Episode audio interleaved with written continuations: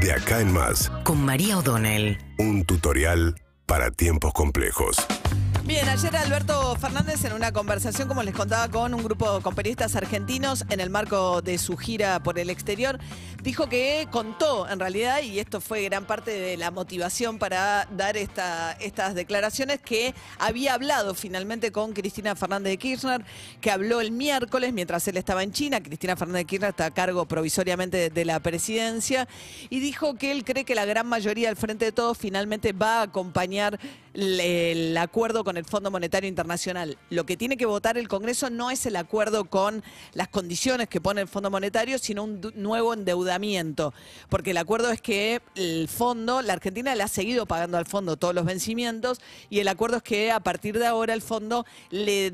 desembolsa a la Argentina montos equivalentes a lo que Argentina le tendría que estar pagando para pagar el crédito que le dio en su momento a Macri. Y pagos netos empieza a ser recién dentro de cuatro años y medio según este esquema que negoció Martín Guzmán. Dijo Alberto Fernández que está apostando a tratar de por lo menos bajar las olas y que deje encapsulado el conflicto con Máximo Kirchner y que no crezca la montaña y que sea, bueno, Máximo Kirchner dejó la conducción del bloque del Frente Todos, no estaba cómodo en ese lugar, ponemos a alguien que vaya a juntar los votos eh, en ese lugar y no quiere Alberto Fernández seguir haciendo olas y que esto escale a un conflicto con otros integrantes de la cámpora. Por lo menos no hasta que este acuerdo no haya pasado por el Congreso, porque la deserción de la cámpora,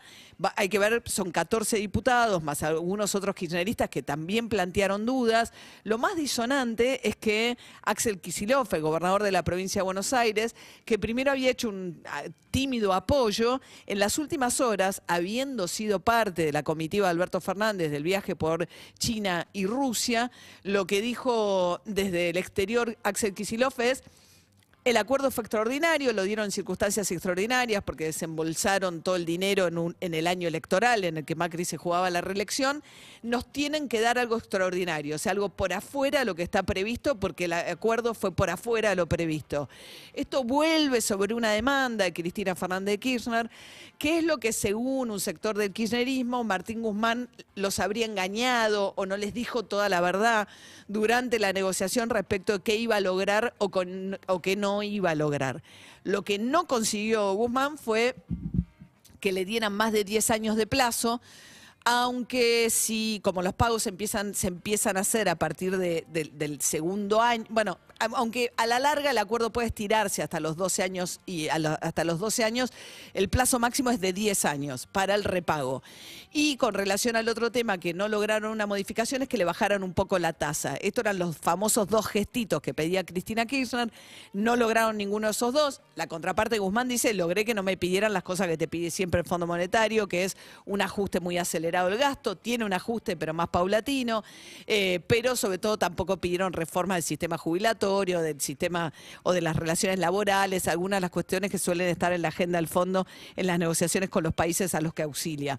eh, financieramente. Pero bueno, la cuestión es que Kisilov volvió sobre la idea de tenemos que seguir discutiendo, pero no es más tiempo para seguir discutiendo. Las reservas del Banco Central, según algunas consultoras privadas, siempre es materia de discusión cómo se cuentan lo que son las reservas netas libres de disponibilidad, o sea, el poder de fuego, lo que realmente tiene disponibilidad el central, pero hoy las están estimando en algunas consultoras privadas en 95 millones de dólares. Piensen que ha habido jornadas en las que el central pierde más de eso en un día interviniendo en el mercado de cambios. La cuestión es que viene además un vencimiento que ya ahí ya no puede pagar seguro. Eh, la tercera semana de marzo, eh, pues, cuentes como cuentes las reservas, con lo cual Alberto Fernández dijo que se va a jugar todo a suerte verdad el primero de marzo finalmente. De algo que viene postergando también Alberto Fernández en el tiempo. Había dicho que el famoso plan plurianual iba a ir al Congreso como la base para el acuerdo con el Fondo Monetario a mediados de diciembre. Bueno, ya no da más para más y esto es el reflejo de lo que está pasando con las reservas del Banco Central. Se acabó el tiempo para esta discusión. Ahora tienen que lograr poner en marcha al Congreso y ver si cuentan con el apoyo de un sector de la oposición para compensar los votos que no van a tener de la cámpora. Y ahí Gerardo Martínez vuelve a insistir diciendo, tenemos que hacer un acto de responsabilidad. No podemos empujar al país al abismo si creemos que lo peor que le puede pasar al país es entrar en default. Y Lilita Carrió, que salió decididamente también dentro de, la, de Juntos por el Cambio, a decir nosotros vamos a acompañar. Sería rarísimo, imagino un escenario de gran parte del bloque del Frente de Todos votando con la coalición cívica y la cámpora en contra. Bueno, hay que ver qué termina de ocurrir finalmente en el Congreso, pero eh, después de la conversación telefónica que mantuvo con Cristina Fernández Kirchner el miércoles desde China, Alberto Fernández cree que por lo menos no lo van a obstruir que no lo van a ayudar, que a algunos no le van a dar los votos, pero que no se lo van a boicotear en el Congreso. Es, eh, ese es el contexto en el cual va a llegar este, la discusión sobre el nuevo endeudamiento. Y por último, Alberto Fernández dijo,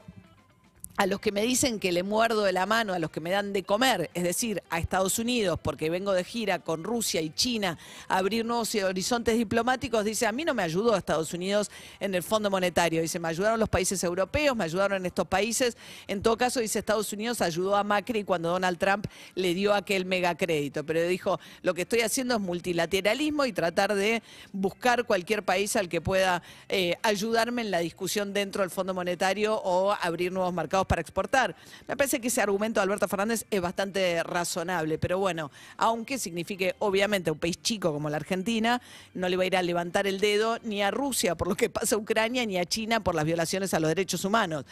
eh, sino que va en plan de eh, buscar ayudas, y eso es lo que fue a hacer en la discusión con el Fondo Monetario Internacional y en el caso de China además, buscando a través del swap de monedas el tema de no gastar dólares en la balanza comercial con China, sino y eso es uno de los resultados que Guzmán dice que está encaminado a obtener después de eh, la gira reciente. Seguimos en Instagram y Twitter. Arroba Urbana Play FM.